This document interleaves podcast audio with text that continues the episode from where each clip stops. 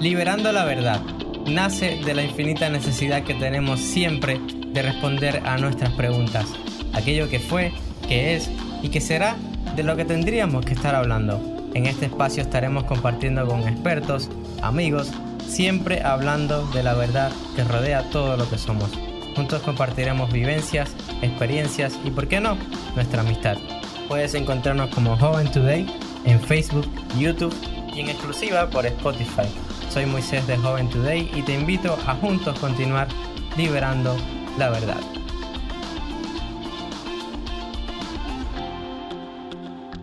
Hola, Dios te bendiga, sé bienvenido a este podcast. Hoy estaremos compartiendo un tema polémico, un tema que ha causado confusión en las redes sociales, ha creado dudas y por eso hemos dedicado este programa para responder algunas de esas preguntas.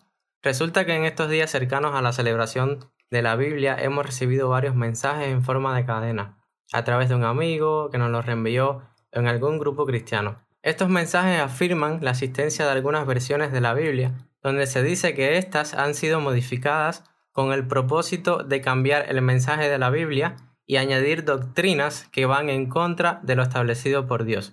Para responder a estas preguntas tenemos como invitado especial a Anuel Gutiérrez, profesor y director en el Seminario Evangélico Metodista en Cuba. Un saludo. Bien, un saludo, aquí estamos con ustedes, esperamos compartir este tema y que sea de interés para, y edificación para muchos de ustedes. Vale, creo que sería de bendición para los jóvenes el poder esclarecer este asunto que se ha levantado en medio de estos días cercanos a la celebración por la Biblia, ya que los jóvenes por estar más conectados somos de los primeros en recibir este tipo de informaciones, en su mayoría de dudosa procedencia. Dicho esto, vamos al tema para dar una respuesta clara. Para ello, primero vamos a leer lo que contiene dicha cadena, que tantos comentarios ha causado dentro de la familia cristiana. Dice así, por favor, es importantísimo que lean y publiquen lo siguiente. De entrada vemos que están diciendo lee y publica lo siguiente, o sea, sin ningún análisis de trasfondo, a ver de dónde salió y por qué te está llegando esa cadena. Dicen, estoy seguro o segura, usan un arroba, están usando el lenguaje inclusivo, o sea que ni ellos mismos saben si están seguros o seguras.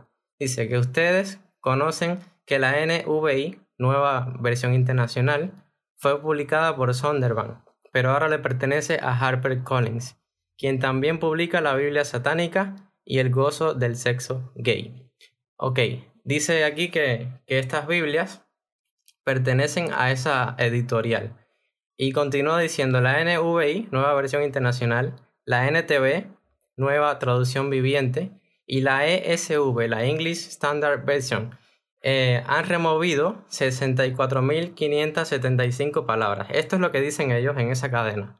Dice, incluyendo Jehová, Calvario, Espíritu Santo y Omnipotente, entre otras. Se dice que también quitaron 45 versículos completos. O sea, esto es lo que están diciendo en esa cadena que le ha llegado a muchos amigos, muchas personas cercanas eh, a la iglesia, en grupos cristianos. Y, eso es lo que se ha estado comentando mucho en las redes sociales, me lo han reenviado varias veces y queremos darle respuesta a, esta, a estas dudas que está provocando esa cadena. Para ello tenemos aquí al rector del seminario, el cual nos va a estar dando una introducción y va a estar dando respuesta clara a estas preguntas. Bueno, en primer lugar quisiera decirle que esa cadena también me llegó a mí por alguna vía y están usando mucho las redes y ustedes los jóvenes están más propensos a estar en contacto, eh, pendientes siempre de lo que está, se está publicando. Y quisiera comenzar diciéndole que, en primer lugar, esto parece una noticia alarmante para los cristianos. Mucha gente los ha sacado de, de su paso, los ha preocupado, los ha alterado muchas veces. Y en, este sentido queremos primeramente partir diciendo que es una noticia que puede ser falsa. Y de hecho quisiera ayudarles en esta hora, en este momento estamos compartiendo, a darle algunos elementos para que usted quede, quede claro con respecto a este asunto. En primer lugar, esta noticia que circula como alertas para los cristianos se basa en los siguientes argumentos. Una editorial o un grupo de editores que están cambiando el contenido de la Biblia. Otro aspecto nos habla de la conspiración contra la Biblia, fundamentalmente la versión nueva, nueva versión internacional, la nueva traducción viviente, que estarían apoyando esta conspiración. Ahora, quisiera ayudarle a comprender algo sobre este asunto y quitarle un poco de este pánico que han causado en las redes por esta, esta noticia falsa. En primer lugar, una noticia que viene circulando desde la década de los 90 y se vuelve a difundir cada cierto tiempo.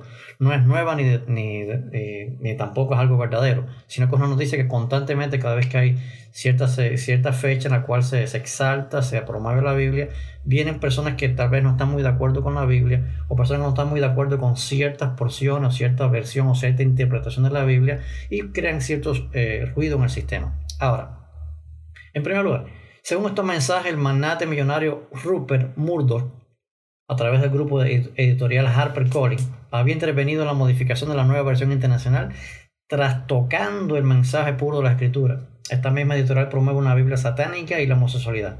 Queremos decir en primer lugar que HarperCollins no es una persona, sino que es una compañía editorial que pertenece a la New Corporation de Rupert Murdoch, que posee actualmente Sonderbank, eh, la editorial Vida, y esta última también es responsable de la distribución, comercialización de la nueva versión internacional y del, eh, en el que es en el mundo hispano, una versión que recordemos que hay una versión en inglés y esta es la que corresponde fundamentalmente a la versión en hispana. Ahora, lo único que existe eh, con HarperCollins, diríamos en este aspecto, el, con, eh, en esta compañía, en esta, este editorial, es un acuerdo comercial para imprimir y distribuir esta versión.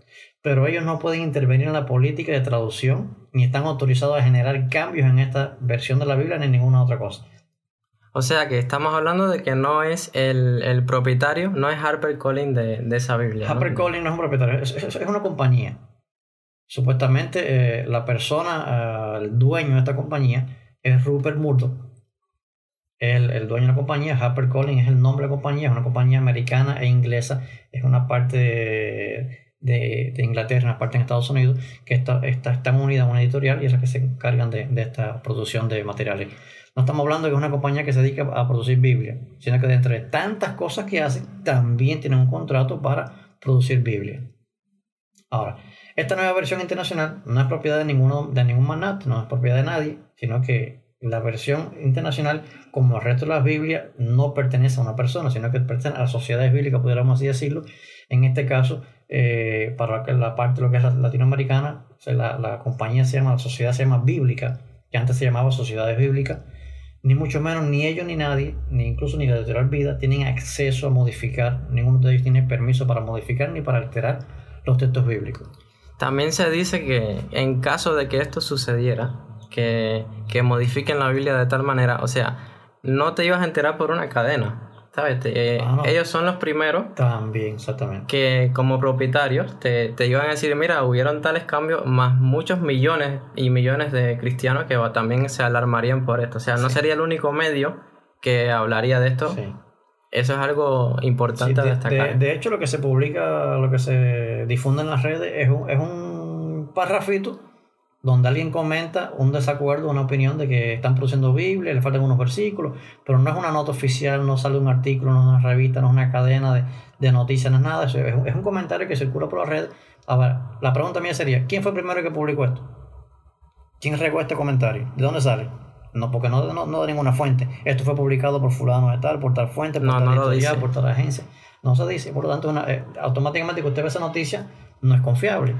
Ahora, la nueva versión internacional, como el resto de las Biblias, como cualquier otro tipo de, versión de la Biblia, cualquier traducción, no, no, es algo que lo produce una persona, sino que lo produce un comité de traducción. Hay un gran equipo de trabajo detrás de esas traducciones.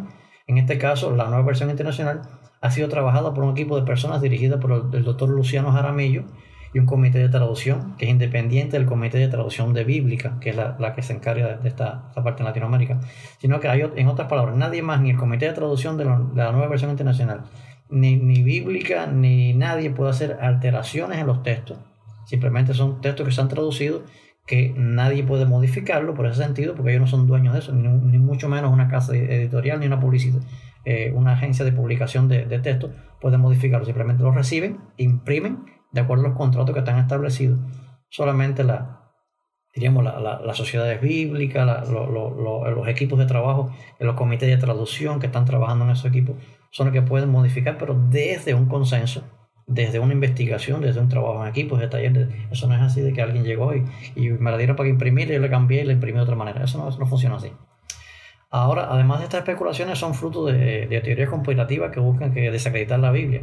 Fundamentalmente, ¿A quién están desacreditando? No a la compañía que está eh, imprimiendo, publicando. Están desacreditando la, la, veracidad de una Biblia. Están poniendo en duda si esta versión es verdadera o si es falsa. Entonces aquí ponen, diríamos, a, a, modo de contradicción a la versión, la versión internacional con la versión Reina Valera. La echan a fajar. Y conjuntamente con esto la versión King James, que es la versión equivalente eh, en inglés para, para los angloparlantes.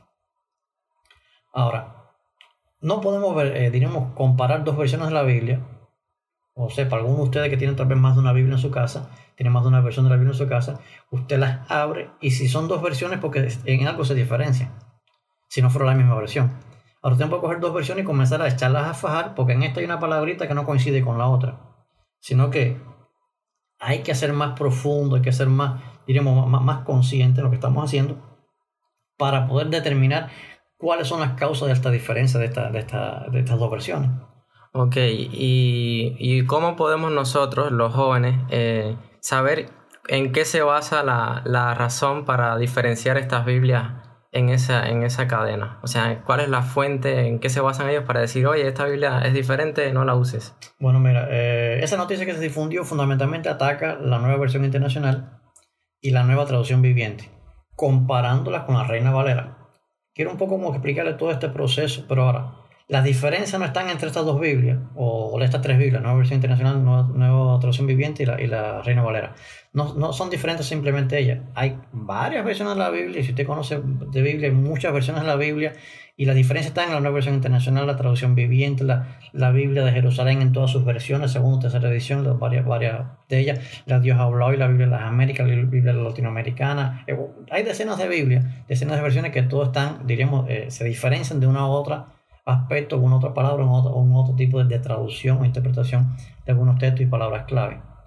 Y entonces, a ver, ¿por qué hay tantas versiones de la Biblia? ¿Por qué no se escribió solamente una Biblia y ¿Y por qué existen tantas versiones tan diferentes? Bueno, eh, una pregunta compleja, vamos a ver si nos alcanza el tiempo. Pero bueno, eh, las diferentes versiones de la Biblia están dadas por la traducción, que se hace una traducción distinta. Hay traducciones que toman como fuente una, una, algunos documentos originales, originales o lo más antiguo, los manuscritos más antiguos. Y de estos manuscritos se hace una versión, se hacen traducciones, pero a ciertos idiomas, en ciertas épocas por lo tanto, depende de la traducción que es distinta, también se basa en manuscritos diferentes para establecer diremos, el texto básico para la Biblia. O sea que esta versión se hizo tomando como referencia estos manuscritos. Ahora se hace otra versión tomando como referencia otros manuscritos que tal vez aparecieron posteriormente, que también nos acercan más a los originales, pero que no dicen 100% lo que decían los manuscritos que se tomaron como referencia para hacer una versión que tal vez se había hecho antes de que se descubrieran estos manuscritos. Por ejemplo, sencillamente, no poseemos ninguno de los documentos originales, no existe. Nadie puede decir que tiene un documento original de la Biblia. No tenemos lo que escribió Mateo, Marcos, Lucas, Juan, Pablo, Santiago, Pedro, Judas, eh, nadie, no tenemos nada de lo que esta gente escribieron, sino que tenemos copias de copias. Tenemos lo que alguien copió y se conservó hasta cierto tiempo. Por lo tanto, los documentos llamados autógrafos originales, o sea que serían esos manuscritos originales, esos no existen. Lo que tenemos son las copias más cercanas a esos manuscritos en fechas históricas.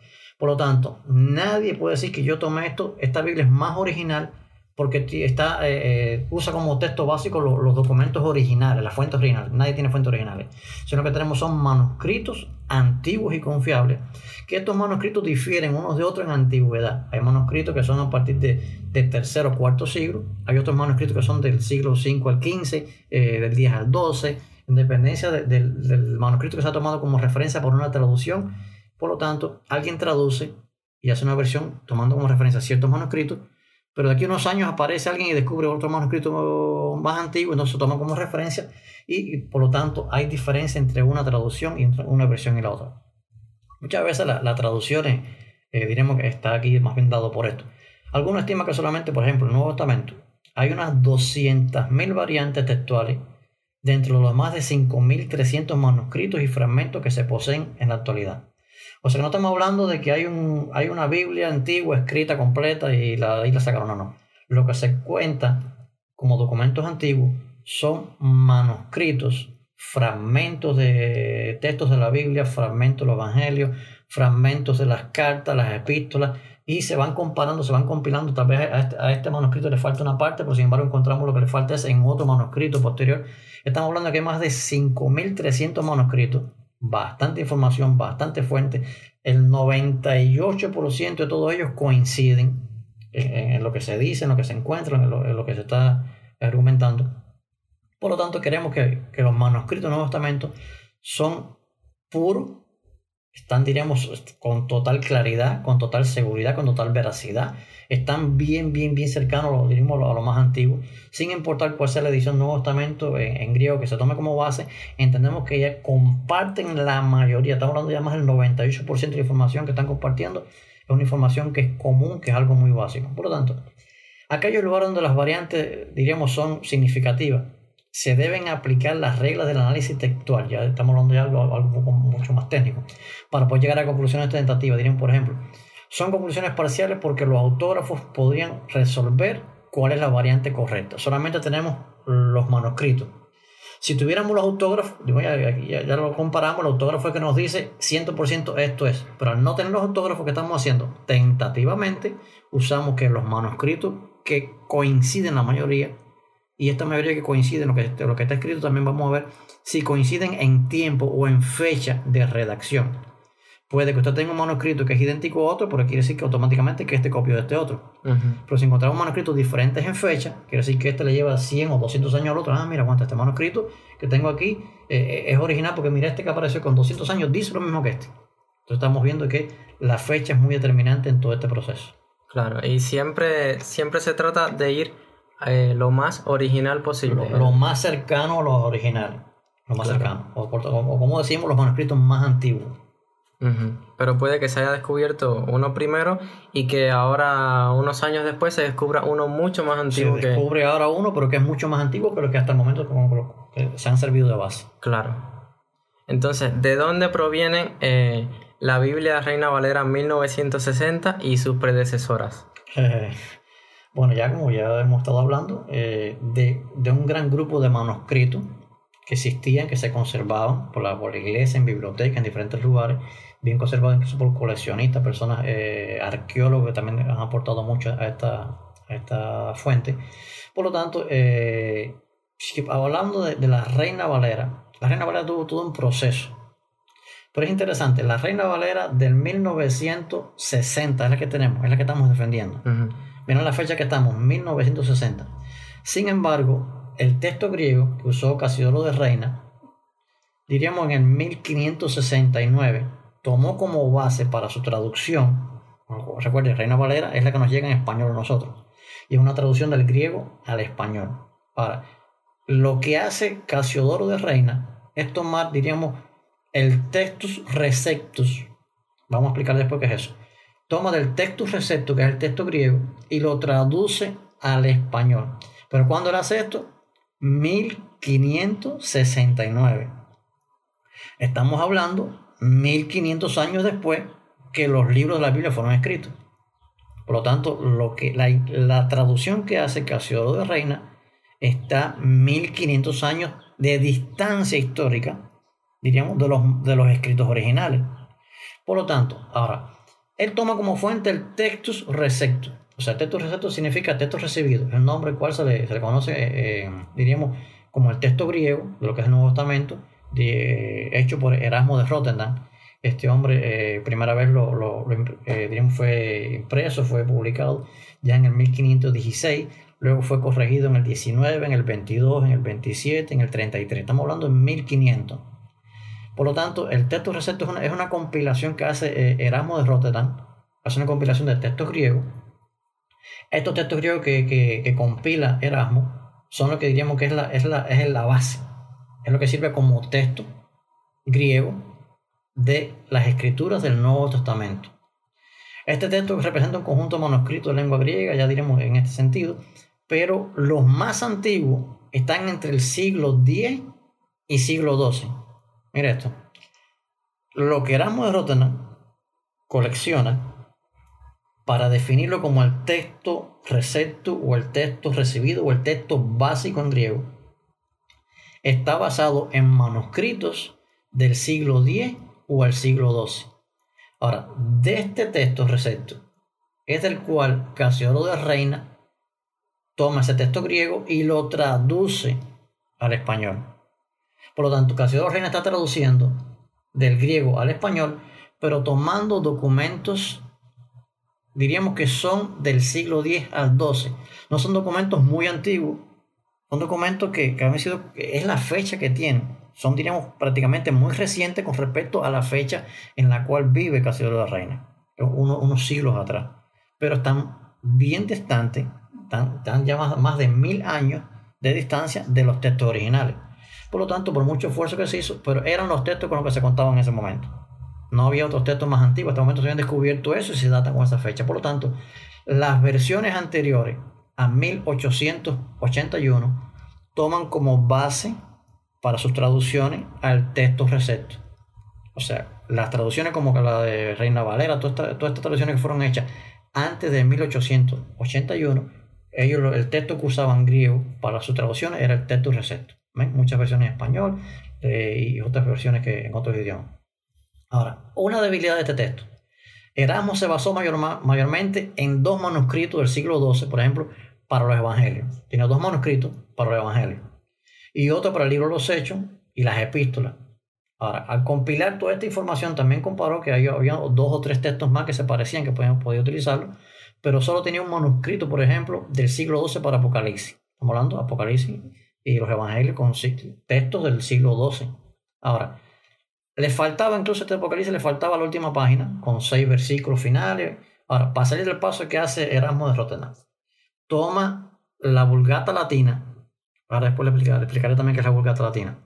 Erasmo de Rotterdam toma la Vulgata Latina, que era una traducción que se había hecho ya diríamos ya eh, del año 382. Se había hecho esta traducción del griego para el latín. Entonces, Erasmo de Rotterdam, al ver que le faltan algunas cosas para su traducción en griego, coge de la Vulgata latina y lo que está en latín lo traduce, o lo retraduce al griego y entonces logra completar su versión en griega del Nuevo Testamento. Con lo que él tenía como, como documento oficial, lo que él tenía como texto recepto y enriquecido los baches que tenía, las lagunas que le quedaban, las completa con una traducción, una retraducción que hace del latín para el griego. Entonces logró completar su, eh, diríamos, el texto recepto en griego. Ahora, en este aspecto, vemos entonces que el texto recepto tiene información de ciertos manuscritos, la gran mayoría en griego, hasta el siglo XII, pero también se alimenta de una retraducción de la Vulgata latina del siglo IV. Ahora, ¿qué es la Vulgata Latina? La Vulgata Latina era la traducción de la Biblia hebrea y griega al latín. O sea, la Biblia hebrea y griega, conocemos ya incluso la, la, hebrea, lo conocemos todo, eh, Antiguo Testamento fundamentalmente, el Septuaginta, eh, diríamos el siglo, eh, eh, tercer siglo antes de Cristo, ya tenemos la Septuaginta, que es la, la versión griega de lo que es Antiguo Testamento, después todo esto se traduce al latín, ¿Y qué es lo que hace Ramos de Rotterdam? Del latín lo vuelve a tirar para atrás para el griego para, para aclarar las cosas que le faltaban en los documentos que lo había compilado. Ahora, por lo tal, hay, hay elementos en, la, en texto recepto de, que no aparecen en, en otros escritos que se han descubierto posteriormente, porque los mismos baches que tenía Erasmo de Rotterdam en el texto recepto, que tuvo que acudir a la Vulgata para, para aclararlo, son, son lo, la, diríamos la, la, diferencia que aparece después con otros documentos que, que han, se han descubierto con posterioridad que no coinciden exactamente con lo que él había eh, descrito en su versión griega. O sea, ¿qué es lo que explicaba? Que la Biblia no nunca fue un libro entero, sino que fue una compilación a, a medida que pasaron los años de, de diferentes manuscritos. De, de hecho, eh, en el tiempo de Jesús, lo que se contaba era con la Biblia hebrea. Hay en el, para, para, el, para el mundo helénico, mundo griego, aparece entonces lo que es la traducción en griego de ese Antiguo Testamento, de, ese, de, esa, de, esa, de esa Torah, de ese Antiguo Testamento, aparece, diríamos, traducido al griego, que es la versión de la Septuaginta. Incluso podemos hablar de que muchas veces cuando se, se reunían los discípulos, muchos de ellos, la versión que usaban era la Septuaginta, era una versión en griego. Ahora, en lo, cuando, hablamos del Nuevo Testamento, estamos hablando de que se compiló se fue armando, se fue nutriendo, diríamos a partir de los primeros siglos, hasta que ya en el siglo IV es que logra, eh, el tercer, siglo tercero y cuarto que comienza, diríamos ya lo que es la formación del canon del Nuevo Testamento, y ya lo tendríamos ya terminado en la actualidad. Pero hasta el momento, las versiones, las traducciones que se hacían de la Biblia eran compilando esos documentos, compilando esos manuscritos para ir armando. Eh, ya, ya tenemos completo el libro de Juan. Bueno, me falta un capítulo, vamos a si aparece algún tipo de, de, manuscrito que me hable más de este capítulo. Mira, me falta un versículo acá, mira, pero este lo tiene. Bueno, por tanto la palabra que va aquí es esta palabra. Y se fueron armando hasta que se logra tener todos los libros. No es que tenemos eh, eh, los 21 capítulos de Apocalipsis, no tenemos los 28 capítulos de Mateo, todos un documentos. Son, son documentos que se fueron, diríamos, compilando, se fueron armando hasta que se fueron estructurando, hasta que nos llegaran a, a, los más acabados. Son años y años y siglos de, de trabajo. Pero bueno, ya estamos hablando de que en el siglo IV ya teníamos ya lo que era una versión y ya esas versiones fueron mejoradas, fueron revisadas, fueron enriquecidas hasta la actualidad. Por eso hay versiones que se nutren de, una, de unos manuscritos y otras versiones se notan de otros manuscritos que se, se descubrieron más recientemente y enriquecen la, la información de la, de la, Biblia.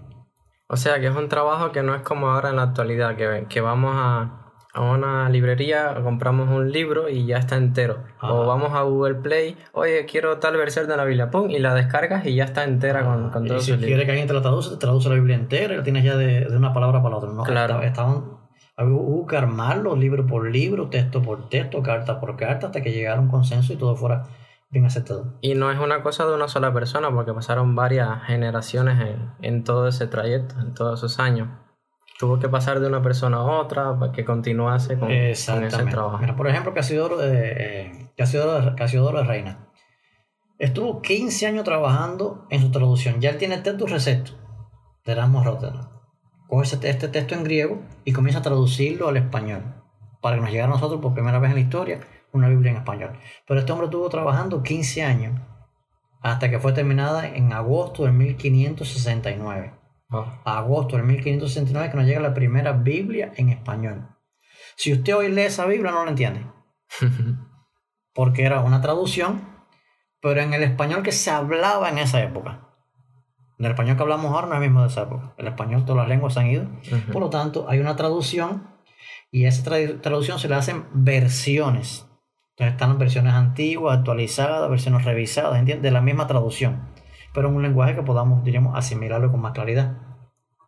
La versión de Casiodoro Reina fue impresa de nuevo en el 1602. En el 1569 él la saca, es la conocida como Biblia del Oso. Pero fue reimpresa una vez más en el 1602, luego de que Cipriano Valera empleara 20 años más en revisarla. O sea que lo que tenemos hoy como Reina Valera es el trabajo conjunto de Casiodoro Reina y Cipriano de Valera. Casiodoro Reina en el 1569 la termina y la saca, Biblia de los. Viene entonces después, con 20 años más de trabajo, viene eh, Cipriano de Varela y comienza una revisión de esta Biblia de Casiodoro Reina y con 20 años de revisión y de trabajo exhaustivo, entonces la, sale la versión Reina Valera. O sea que la versión que está ah, nombrada bajo los dos eh, traductores, bajo Casiodoro Reina y Cipriano de, Valera. Por lo tanto, la versión que conocemos como Reina Valera, diríamos que es una de las mejores versiones que tenemos en castellano, es la más utilizada, diríamos, es la más, la más gustada, por lo menos en Cuba es la más gustada. En el mundo, en Latinoamérica es una de las más gustadas también, pero no es el trabajo de un hombre, ni es el trabajo de un año Ahora, hay algo interesante. Estas dos, estas dos revisiones tomaron como base al texto recepto. Están traduciendo, revisando, cotejando una vez más, pero todo esto sale de dónde? De el texto recepto. O sea que estamos, todo lo que hacen ellos lo hacen con documentos posteriores al siglo X. Manuscritos datados en fecha del siglo X en adelante que no, no eran manuscritos muy, muy pegados a la, antigüedad. Por ejemplo, usted puede abrir una Biblia. Permítame este momento, voy a, coger una Biblia. Lo que mucha gente no hace, usted coge su Biblia, la abre. Lo primero que hace es ponerle el nombre o hacerle dibujito, anotar fecha o teléfono. La primera parte que va a aparecer, lo pone una fecha.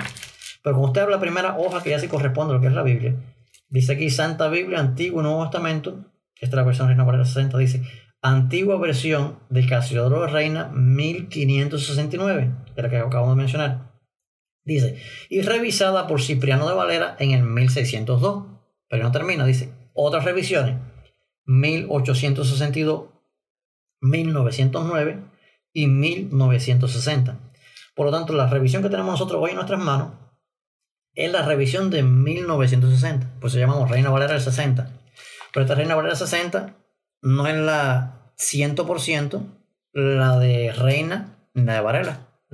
Es una revisión que se revisó en el 1862, después se volvió a revisar en 1909 y después se volvió a revisar en 1960. Por lo tanto, si hay varias revisiones, es porque se han hecho arreglos, ajustes de palabras, ajustes de texto, partes de una reinterpretación de algún concepto, eh, se ha reacomodado el lenguaje actual para que sea entendible. Yo tuve en mis manos hace muchos años eh, una, una, versión Reina Valera antigua y hablaba de, de la creación. recuerdo mucho, bueno, me quedan el recuerdo, dice que Dios crió los cielos y la tierra. A ti, a ti te dicen hoy crió, y bueno, crió, ¿cómo que crió? ¿Será que creó? Pero en la versión antigua era crió y para, para ello estaba bien, pero hay revisiones que cambian una palabra por la otra para que sea más entendible, el lenguaje no es el mismo. Ahora, sí quiero que les quede bien claro, fueron la Reina Valera 60, una buena Biblia, una especial, muy confiable, muy, muy precisa, pero basada en textos y manuscritos tardíos del siglo X al siglo XII, que eran los que disponían al momento. Eran los mejores para el momento, no podían hacer otra cosa porque eso es lo que tenían ellos en sus manos. Era lo mejor que podían ellos eh, a recibir y lo mejor que podían utilizar para sus traducciones. Por lo tanto, en el esfuerzo que hicieron ellos, hicieron el 100% de lo que podían hacer con lo que tenían en sus manos hasta ese momento. Exacto. Y entonces aquí hasta ahora hemos estado hablando de la Reina Valera de 1960 y de su creación, que pasaron cientos de años en, su creación. Eh, pero ¿de dónde vienen las nuevas versiones de la Biblia en las que se habla en esta cadena que, que no concuerdan muchas cosas, que si faltan capítulos, que si tal cosa? ¿De dónde surgen estas nuevas versiones de la Biblia? Bueno, eh, la, que más se ha cuestionado en esta, esta información que se difundió es la nueva versión internacional y la nueva traducción viviente, son las que más, más han sido atacadas, comparándola con la Reina Valera. Ya le expliqué, vamos a dejar la Reina Valera tranquilo. La Reina Valera sabemos que fue en 1500, todo el trabajo, todo el proceso, hasta 1602, donde ella termina, salía como Reina Valera.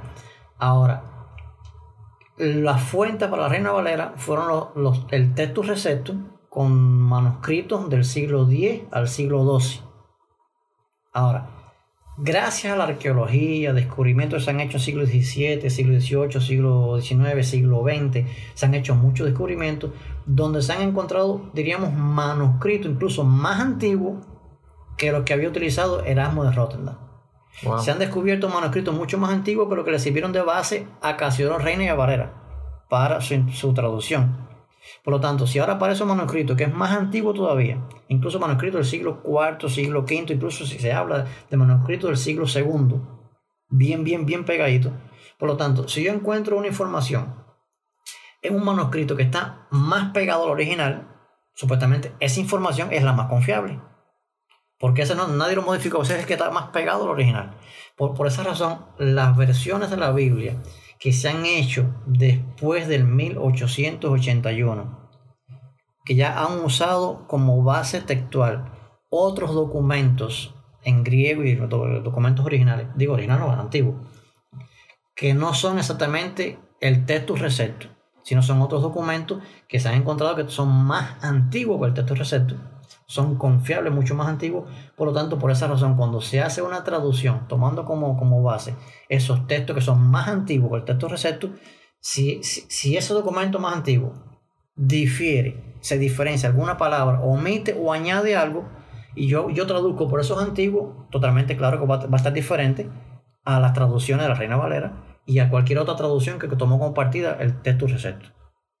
Es lo que, es lo que está pasando. Entonces, eh, se le han quitado versículos a, la nueva versión internacional, según como dice la, esta cadena que nos compartieron, que le quitaron versículos, palabras. ¿Se le quitó realmente versículos a la nueva versión internacional? Bueno, eh, de hecho, no es que se le hayan quitado versículos a la nueva versión internacional, sino que estamos casados, acostumbrados a la Reina Valera o a la King James en inglés o a cualquier traducción que fue hecha antes de 1881, usando como base los textos receptos.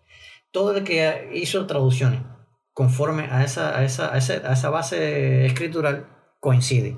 Ahora, cualquier traducción que se haga posterior a esta fecha, que tomen como base algún documento, algún manuscrito que sea mucho más antiguo que este texto recepto, van a encontrar diferencias y entonces lo que se hace es traducir conforme al documento que se toma como base.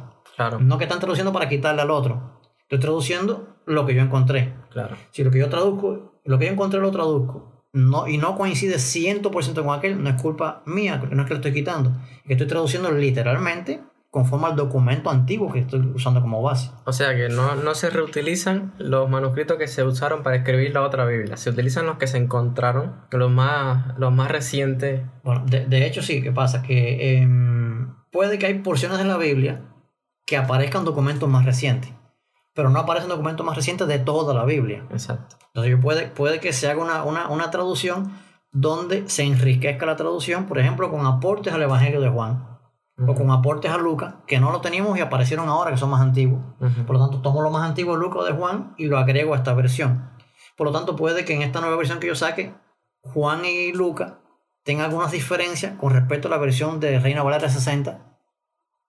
Pero sin embargo, lo demás coincide porque yo no encontré nada nuevo con respecto a otros libros. Encontré algo nuevo con respecto a esto. Entonces se modifica con dependencia de lo nuevo que se ha encontrado. Pero hay, hay, libros que están que no se modifican, que están, se mantienen iguales porque no se encontró nada de ellos. Claro. O se ha encontrado alguna palabrita o algo, tal vez coincide 100%, no hay que modificarlo. Pero cuando se, se encuentra algo, un concepto, con una palabra, con un texto que, que sí ya es modificable, entonces ya es, es, la diferencia que se va a hacer. Por lo tanto, no estamos hablando de que, que se descubre para quitarle. No se está hablando de que se hace una versión para quitarle cosas y, y, y dejarla mutilada. Sino que estamos hablando de cosas diferentes. No, esto no es algo que que primero hay que entender que las traducciones de la Biblia no es algo que una persona lo hace, sino que hay todo un comité de personas y decenas de eruditos que participan en este proceso. Por ejemplo, la Septuaginta, o sea, la versión de los 70, se conoce como versión de los 70, el siglo 3 a.C., eh, porque más de 72 maestros rabinos trabajaron en esa traducción, años trabajando en esa traducción. Por eso se conoce como la Septuaginta versión de los 70. Ahora, en la actualidad, por ejemplo, la nueva versión internacional, eh, en inglés. En ella trabajaron unas 100 personas en la traducción. No es que una gente se encaprichó, quiero cambiar una palabra, hay todo un equipo de trabajo arqueólogos, biblistas, críticos textuales, eh, muchas personas eh, eruditos en Biblia, en idiomas griego, hebreo, en latín, en diferentes eh, gente que tiene un, un, gran, diríamos, prestigio y que representan, no intereses personas, representan sociedades bíblicas, de, agencias de traducción, nacionales, internacionales, pertenecen a todo un comité, un equipo de trabajo doctores, gentes letradas, gente especialistas en todo esto, que cuenta con un banco de información. Hay protocolos específicos para las traducciones, no es que alguien tradujo y ya. Hay un protocolo para seguir palabra por palabra, texto por texto, idea por idea, que, que, que coincida cuál es lo que prevalece, cuál es el documento más antiguo. Por lo tanto, son cosas que necesariamente eh, hay que, hay que entender y respetarlas. Por lo tanto, cualquier tipo de versión, eh, la, Reina Valera 60, la nueva versión internacional, cualquiera de ellas, concuerdan un 98%. Podrán diferenciarse algunas palabras o algunas cosas, pero concuerda el sentido de la Biblia, concuerda todo el mensaje de la Biblia, concuerda, aunque hay algunas palabras que tal vez un momento más adelante pongamos algunos ejemplos de ello. O sea que no, no existe una diferencia eh, de doctrina, sino de la traducción de las palabras que se utilizan según se han ido encontrando los manuscritos. Ahora, por ejemplo, vamos a poner, por ejemplo, eh, algunos ejemplos, mira. Añadiduras antiguas. Ejemplo, en el siglo IV Estamos hablando del siglo IV, cuando aquellos estaban hablando de la vulgata latina, es la que estaba, la que circulaba. En el siglo IV, la vulgata latina no contenía Primera de Juan 5.7 como lo tenemos en el día de hoy. Primera de Juan, usted que está ahí escuchando puede anotar Primera de Juan 5.7. Es Primera de Juan, es la epístola de Juan, no es el Evangelio. Anote bien, Primera de Juan 5.7. Dice, porque tres son los que dan testimonios en el cielo, el Padre, el Verbo y el Espíritu Santo. Y estos tres son uno. Eso lo tenemos en la Biblia, Reina Valera 60. Lo leemos, lo comprendemos, lo reconocemos, lo creemos, lo predicamos y lo enseñamos. Pero en el siglo IV ese texto no existía. La versión más antigua que tenemos, la Vulgata Latina, no tenía ese texto bíblico. Decía simplemente, porque tres son los que dan testimonio en el cielo. Ahora, luego de 400 años, se le añade a la Vulgata Latina este versículo, esta parte. O sea, en el año 800 es que a la Vulgata Latina se le vuelve a poner esta parte del versículo, el Padre, el Verbo y el Espíritu Santo. Pero por 400 años ese texto bíblico no existía en esa, en esa, esa versión. Wow. Por ejemplo, vamos a ir allá.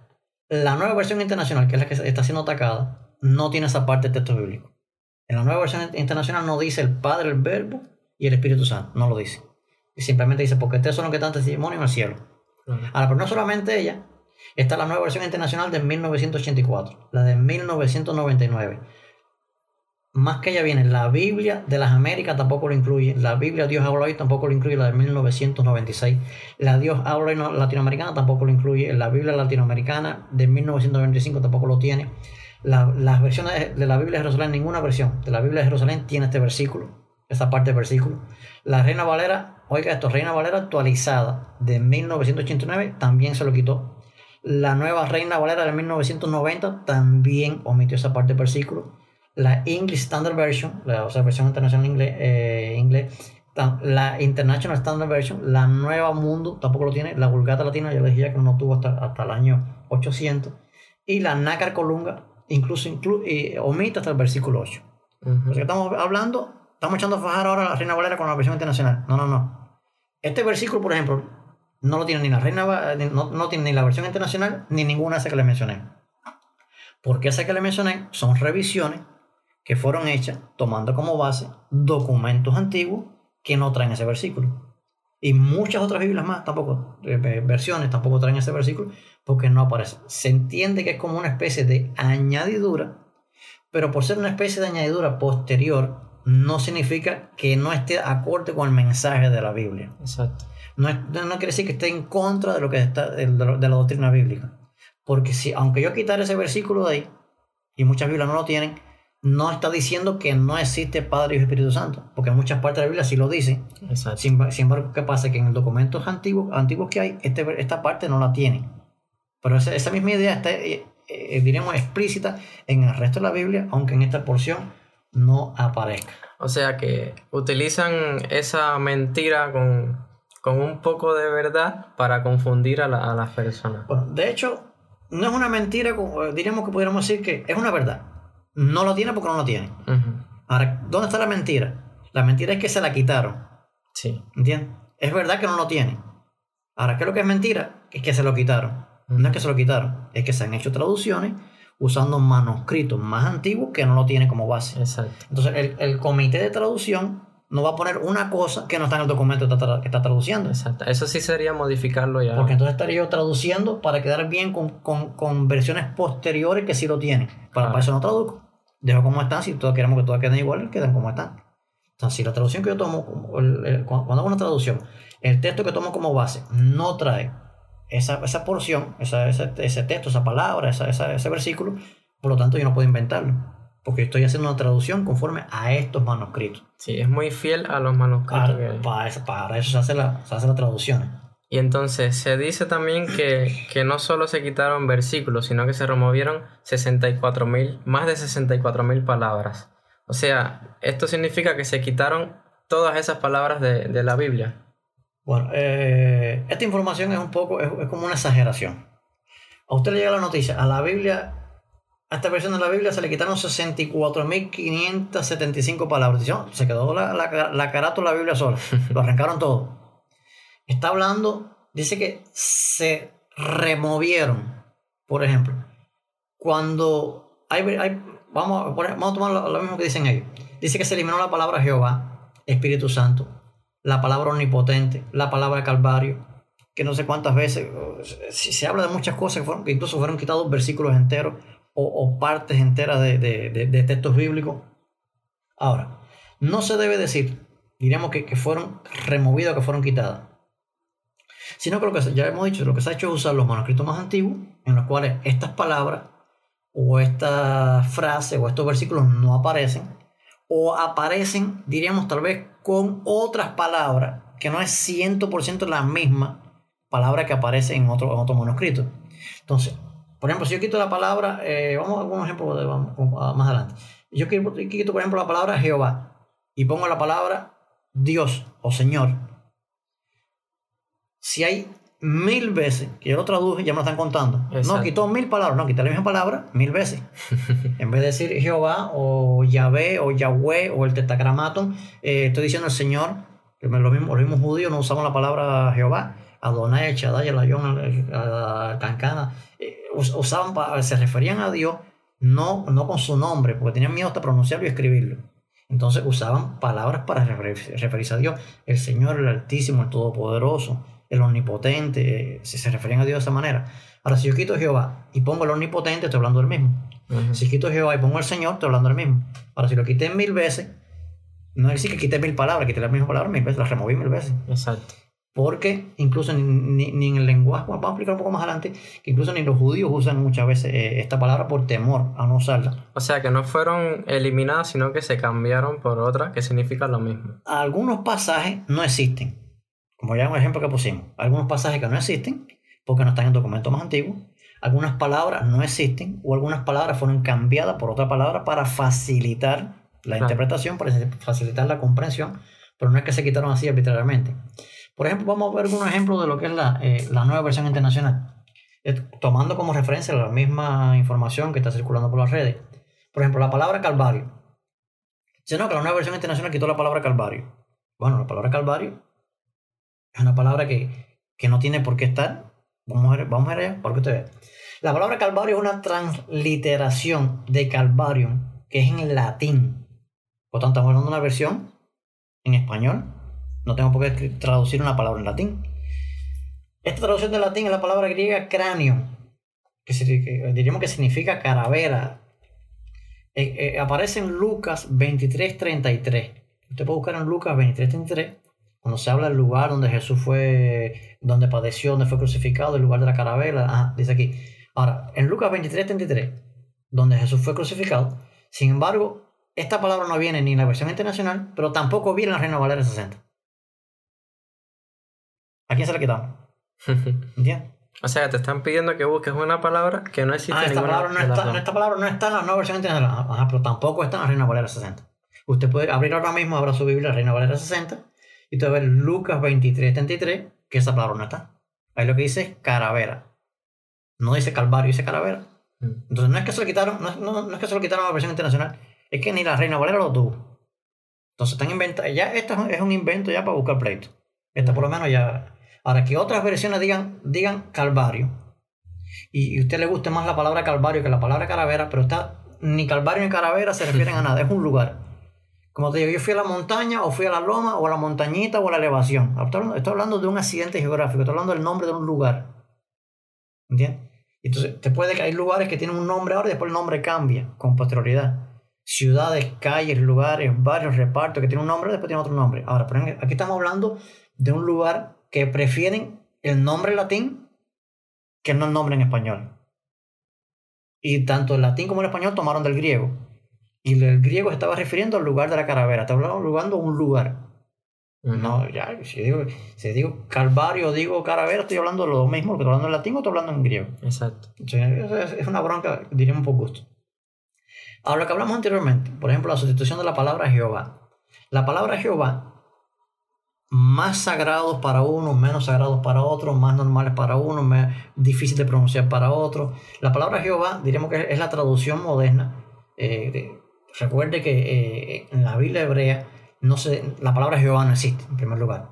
Lo que existe es el tetagramaton, la, la Y, la H, W y la H. Lo conocemos como tetagramaton, que después se le agregan las vocales de Adonai una traducción en alemán se trae, trae acá y se, le agregan las vocales de Adonai para entrelazarla para que pueda ser pronunciable esta palabra. Porque si no dijéramos YHWH, que es eso, no sé cómo, cómo se llama Dios. Ahora hay una traducción entonces al agregarle las vocales de Adonai y se puede pronunciar como Yahvé, Yahweh, Yahvé. Ahora, por lo tanto, si decimos Jehová, decir la palabra Jehová no implica nada para un judío, ni implica nada para un cristiano. Es una palabra inventada para darle sonido al tetagramaton que no sonaba. Moisés nunca dijo Jehová, Porque la palabra Jehová no existía hasta que no fue creada esta palabra para facilitar la pronunciación. Porque los judíos la tenían de una manera escrita para que fuera inteligible. O sea, que no una, una palabra que no se pudiera, que no se pudiera leer, no se pudiera pronunciar. De tal manera que, que, nadie, ni accidentalmente pronunciara esta palabra. Claro, no tenía un sonido. entonces, las versiones que son, diríamos, eh, versiones más recientes, tratando de facilitar la interpretación y la pronunciación y el sentido de estas palabras, donde dice Jehová, algunas de ellos ponen Yahweh, pudiera ser, y está correcto, y Yahvé, y está correcto, o simplemente ponen el tetragramato y está correcto, o otros lo sustituyen por el Señor, que es lo mismo. ¿qué pasa? La versión, nueva versión internacional, en lugar de poner Jehová, pone el Señor. Entonces, cada vez que dice Jehová, dice Señor. En vez de poner Jehová, pone la palabra Señor. Para, para, cuando yo digo Señor, ¿de quién estoy hablando? De Dios. Y lo ponen Señor con mayúscula, todo bien, para, para que sea resaltado. Sin embargo, ni los judíos usaban esta, esta, esta palabra una palabra ininteligible, una palabra que, no, podían, no podían ellos ni, ni pronunciarla, incluso para escribirla usaban una pluma aparte. Para escribirla usaban una, tinta aparte, una pluma aparte y con eso la escribían y, y, ya la guardaban, solamente la usaban para escribir el nombre de Jehová. Por lo tanto, en ese aspecto no, no hay... Otras palabras que también dice aquí el, material de que, que, han sido quitadas, por ejemplo, el Espíritu Santo sí aparece, dice que fue quitado de la nueva versión internacional, la nueva versión internacional dice, dice el Espíritu Santo donde quiera lo pronuncian de quieren, no sé de dónde sacaron esto. Ahora no sé si en alguna versión electrónica no dice Espíritu Santo, pero en la física dice Espíritu Santo, no lo han quitado por ninguna parte. La palabra omnipotente aparece, la palabra Espíritu Santo aparece más de 90 pasajes, omnipotente más de 200 veces. Por lo tanto, no hay. Eso, eso ya es una información que no, no está muy bien fundamentada. Podemos hablar, no sé, tal vez de otro caso, eh, si tenemos tiempo. Eh, en Mateo 17, 21 Aquí sí vamos para que usted vea qué interesante está esto. Mateo 17, 21, donde dice que este género no sale sino con oración y ayuno. ¿Estamos allá? Te puedo buscarlo. La omisión del texto de Mateo 17, 21, donde dice que y ayuno. Dice, este género no sale sino con oración. Hasta, hay muchas versiones que llegan hasta ahí. Pero la, otra dice y ayuno. O sea, parece haber sido, diremos, una, una, una interpolación de algún tipo de escriba que, para, para, ayudar a facilitar, para enriquecer el mensaje, agregó la palabra ayuno, que es lo que se acepta por la mayoría de los eruditos. Es una interpolación que no está en los documentos más antiguos, por lo tanto hay una gran cantidad de versiones que no lo tienen. Por lo tanto, si a, esta versión, diríamos, le falta la palabra y ayuno, no es que se lo quitamos esta versión, sino que hay una gran cantidad de versiones que no lo tienen. Por ejemplo, no eh, la palabra y ayuno en este versículo no lo trae ni la versión Dios habla hoy del 1996 ni la del 2002, no la trae la versión nueva versión internacional del 1984, 1999, no la tiene la, versión, la Biblia de Martin Nieto, no la tiene la Torre Hamad, la versión, eh, diríamos, la, Biblia de Jerusalén de 1976 tampoco lo tiene, ni la Nuevo Mundo, ni la Biblia castellana, ni la English Standard Version tampoco lo tiene, ni la Good New Version tampoco lo tiene, ni la Interlineal Griego tampoco lo tiene, ni la Nueva American Bible tampoco lo tiene. Sin embargo, lo ponen entre paréntesis la Biblia de las Américas, la, diríamos, la Biblia de Jerusalén de 1998, la segunda y tercera edición, diríamos la nueva Reina Valera del 90 y otras versiones también lo ponen entre, entre paréntesis. Por tanto, esta, esta palabra y ayuno no aparece no en la nueva versión internacional. En ninguna de las otras Biblias que le mencioné tampoco aparece. Porque estas Biblias son, toman como fuente, como texto básico, algunos manuscritos que no traen esta palabra. Ya hasta ahí llegan. Por lo tanto, no es una cuestión de que la nueva versión internacional se lo quitó. Y la, Reina Valera lo tiene y esta no lo tiene. No, Es que muchísimo Biblia tampoco lo tiene porque son Biblias que fueron escritas, eh, traducciones que fueron hechas después de la, el texto usado para, para la Reina Valera 60. Lo mismo puede pasar con, diríamos, con otra, otra gran lista de, de textos o cosas que, que se habla de, de, que son conspiraciones, que se le han quitado. Vamos a poner un ejemplo para que usted vea qué interesante está esto. Por ejemplo, hay informaciones que no se pierden sino que desaparecen en un, en un, texto, pero sin embargo en otro texto sí aparece, algo que explicamos un, un ratico. Vamos a poner un ejemplo. La Reina Valera del 60 dice, Jesús respondiéndole, dijo, escrito está, no solo de pan vivirá el hombre, sino de toda palabra de Dios. Eso está en Lucas 4.4. En Lucas 4.4 aparece este texto bíblico completo en la Reina Valera 60. Sin embargo, la nueva versión internacional omite una parte, dice, escrito está, no solo de pan vivirá el hombre. O sea, que omite la parte, sino de toda palabra de Dios. Ahora, esto le falta a la nueva versión internacional. Pudiéramos decir, bueno, se lo quitaron porque ellos no creen en eso y no, no. Se lo quitaron porque el texto, el manuscrito del, que aporta información a Lucas, más antiguo, usado para traducir la versión internacional, no tenía esa parte. Y es más antiguo que los otros que sí la tienen. Por lo tanto, que sí la tiene, se puede interpretar que es una añadidura y sin embargo, este que es más antiguo, no estoy hablando de un documento, estoy hablando de decenas y cientos de documentos que no lo tienen, por lo tanto se toman como referencia y al no tenerlo, cuando ellos traducen, no lo ponen. Ahora, si fuera una manipulación, lo quitan en todos los evangelios. Sin embargo, la nueva versión internacional no tiene estas palabras en Lucas, pero sí las tiene en Mateo. En Lucas no lo dice, pero sin embargo, en la misma versión internacional dice, no en Mateo 4.4 dice, no solo van a vivir el hombre, sino de toda palabra que sale de la boca de Dios. ¿Qué está diciendo la nueva versión internacional? Está diciendo, estas palabras no las dijo Lucas, pero sí las dijo Mateo. No está diciendo que no están en la Biblia. Está diciendo los documentos que nosotros revisamos, en los de Lucas no vienen, pero sí vienen los de Mateo. Pues el mensaje no se perdió. No lo doy aquí porque aquí no aparecía. Pero sin embargo lo estoy dando acá porque estoy consciente de que acá sí aparece. Exacto. ¿Entiendes? No, no es una conspiración, porque si fuera una conspiración se lo quita todo. Claro. Ahora, ¿por qué en muchos casos aparece esta diferencia? Porque los manuscritos que usaron para eso no lo tenían. Sin embargo, hay un manuscrito, por ejemplo, de otros evangelios que sí lo tienen, entonces por lo tanto se lo pone al que sí lo tiene y el que no lo tiene se lo omite porque es originalmente, ¿no? Diremos originalmente en los manuscritos más antiguos. Recordemos que, recordamos que no hay documentos originales. Por lo tanto, supuestamente los más antiguos no lo tenían. Se toma como más original los que más antiguos. Sí, cuando decimos más original, decimos los más cercanos al original. Exacto. Sí, sería un, error decir los originales porque nadie tiene los, originales. Ahora no sé si pudiéramos un poco como resumir esto, es mucha información. Por lo que nos ha estado escuchando, es mucha información. Le invito a que usted pueda eh, continuar para tal vez informarse más sobre algún tipo de, de temas como estos. Pero quisiera resumirle diciendo que los rumores que se despiertan, que diríamos que están ah, circulando ahora en las redes, lo que hacen es despertar desconfianza en las versiones de la Biblia. Son noticias, sin, embargo, viejas, ya noticias que ya de la década del 90.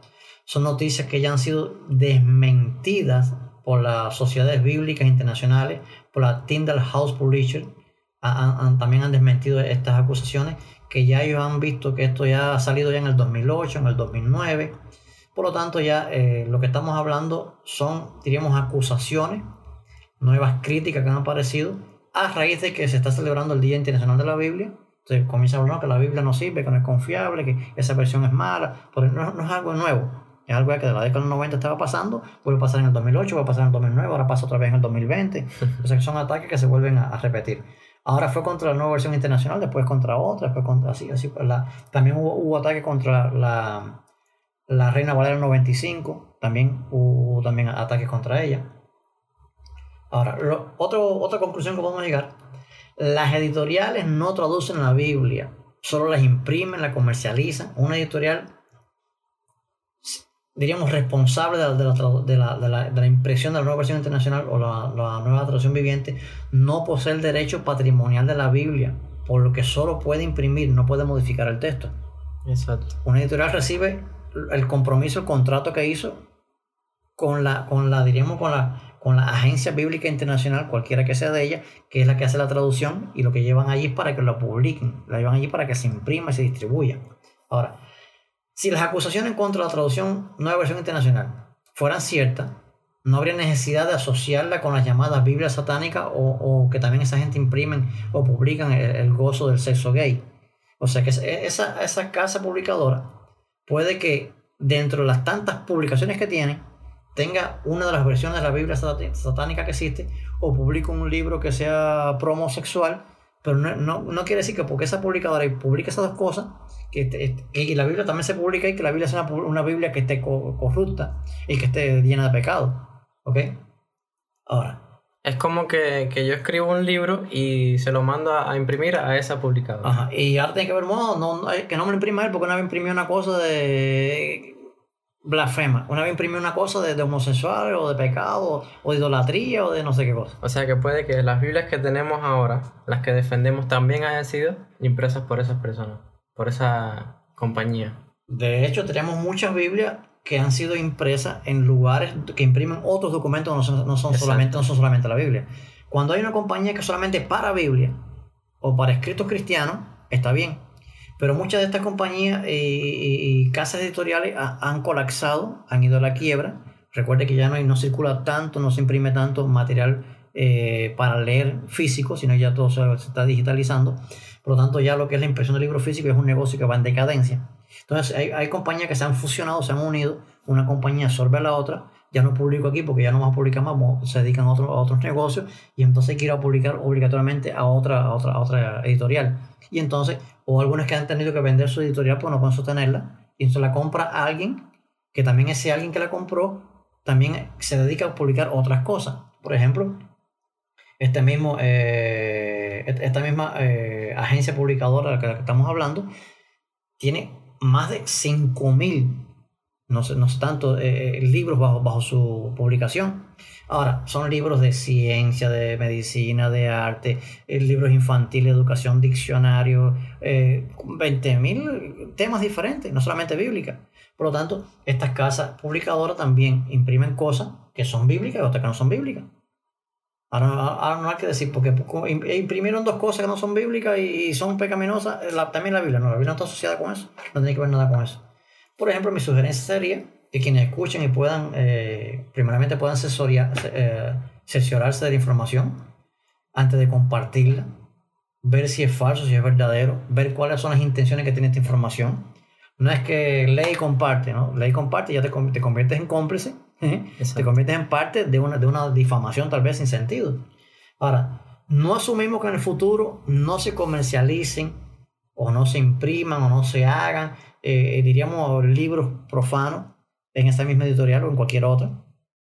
No estamos, diríamos, defendiendo que no se hagan o no se impriman, diríamos, Biblias incluso, que tengan una mala interpretación, una mala traducción, como es el caso de la llamada Biblia Gay, Biblia que es una Biblia que está, diríamos, diseñada, hecha, manipulada, del cambio, distorsionado, modificado el lenguaje para defender la comunidad homosexual. Han cambiado textos bíblicos, han añadido, han, modificado cosas para simplemente para agradar y dar, dar un respaldo bíblico a la homosexualidad. O sea que han unido una cosa con otra que no tiene nada que ver. Eh, esto de decir que ahí publican la Biblia satánica, publican eh, materiales con, de pro homosexual, es como para decir que esa Biblia no sirve, también está embarrada con todas esas cosas. No tiene que ver nada una cosa con la otra. Es como decir, esa Biblia no podemos leerla porque ella también traduce un, un diccionario eh, árabe. Esa Biblia viene en árabe, ¿no? El que traduzca un diccionario en árabe no tiene que ver nada que, que yo haga una Biblia en español. Entonces es una cosa y, y la otra es otra cosa, no, no, no, tiene que ver nada una con la otra. Ahora sí pudiéramos decir que las Biblias que tenemos ahora son confiables, la nueva versión internacional es una Biblia muy confiable, muy ajustada a los originales, digo, lo más cercano a lo original, bien revisada por gente muy trabajadora, muy consciente, muy cristiana, que trabajaron en toda esa traducción. Por lo tanto, es altamente confiable. Cerca del 98% del texto que tenemos en el Nuevo Testamento es puro, sin importar la edición del Nuevo Testamento griego que se tome como base, si es antes los textos receptos, posterior los textos receptos, no sé. Eh, cualquiera de esas que sea, eh, le entendemos que son Biblias bien fieles, Biblias bien apegadas a la doctrina. Aunque tenga algún tipo de esta diferencia, estas palabras o detalles no afectan lo que es la teología básica de la Biblia, no afectan la doctrina de la iglesia, no afectan la Trinidad, no afectan la resurrección de Cristo, la deidad de Cristo, la salvación, el mensaje de santidad, de esperanza, resurrección, de vida eterna. Eh, no afecta nada de eso, como algunos casos que hemos visto ya en los ejemplos que hemos mencionado. Por lo tanto, mi consejo sería que pudieran Tal vez a veces informarse un poco más antes de compartir estas cadenas. Y siempre pregunte, no está de más preguntar. Aprender es de sabio. Sí, porque eh, al final de la, de la cadena decía, eh, no compren ni regalen estas Biblias. Ah, ya. o sea que eh, los mismos cristianos se están convirtiendo en promotores de esta cadena. O sea, están diciéndole a otros cristianos que no compren estas Biblias por un mensajito que te acabaste de leer en cuando más 30 segundos te lo leíste Mm, y ya. Ah, la noticia por ser el primero en compartir, entonces nos convertimos en, en propulsores de esta falsa información que, que fue creada con esa, con esa intención sí, de, si- de confundir. Y si alguien es muy extremista y pudiéramos decir muy, muy, muy fanático, coge la Biblia, nueva versión internacional y la quema. Exacto. ¿Entiendes? No, esa Biblia no se puede leer y la comienza a prohibirla, ¿no? En mi, en mi iglesia nadie puede usarla, nadie predica con esa Biblia. Y sin embargo, por un comentario, un chismecito, pudiéramos decir, que sale en las redes que no tiene ningún fundamento. También decía eh, que no prediquen Con esa con, Biblia. con esas Biblias. O sea, es una cosa... Entonces, yo pudiera resumir que ese mensaje, esa información que se transmitió, es antibíblico, es anticristiano, porque va en contra de la confianza en la Biblia, va en contra del uso de la Biblia, va en contra de la predicación de la Biblia, va en contra del cumplimiento de la misión de Dios, que es predicar el Evangelio a toda criatura. Creemos que toda escritura es inspirada por Dios y creemos que la Biblia es inspirada por Dios. Creemos que los, esos traductores son hombres y mujeres inspirados por Dios. Y las Biblias que tenemos, tanto Nueva Versión Internacional como la Reina Valera, la Biblia de Jerusalén, cualquier versión que usted tiene, son Biblias inspiradas por Dios. ¿Ok? Así que use la palabra de Dios, úsela bien. Es mi, mi consejo para usted que me está escuchando. Ok, muchas gracias. Y entonces ese es el consejo que le damos a los jóvenes, que revisen siempre, eh, infórmense acerca de los temas antes de, de convertirse en, en uno más de, en los que riega información falsa, porque este es el, el objetivo principal de las cadenas. Hay personas que se dedican a escribir palabra por palabra para manejar, a, para manipular a, a los leyentes y que, oye, lee y comparte, ¿sabes? Y, y muchas veces nos, nos confundimos con esto y, y confundimos a las demás personas. Exactamente. Así somos, que- somos parte a veces de una cadena de desinformación Exacto. en vez de informar. Exacto. Entonces, bueno, pues este fue el podcast de, de hoy. Espero que les haya gustado este tema, que hayan sido bastante claros todos los puntos que hemos expuesto acá. Y nos vemos en la próxima. Muchas gracias a Emanuel, el Bueno, gracias a usted, Dios le bendiga y estamos para servirle. Dios te bendiga.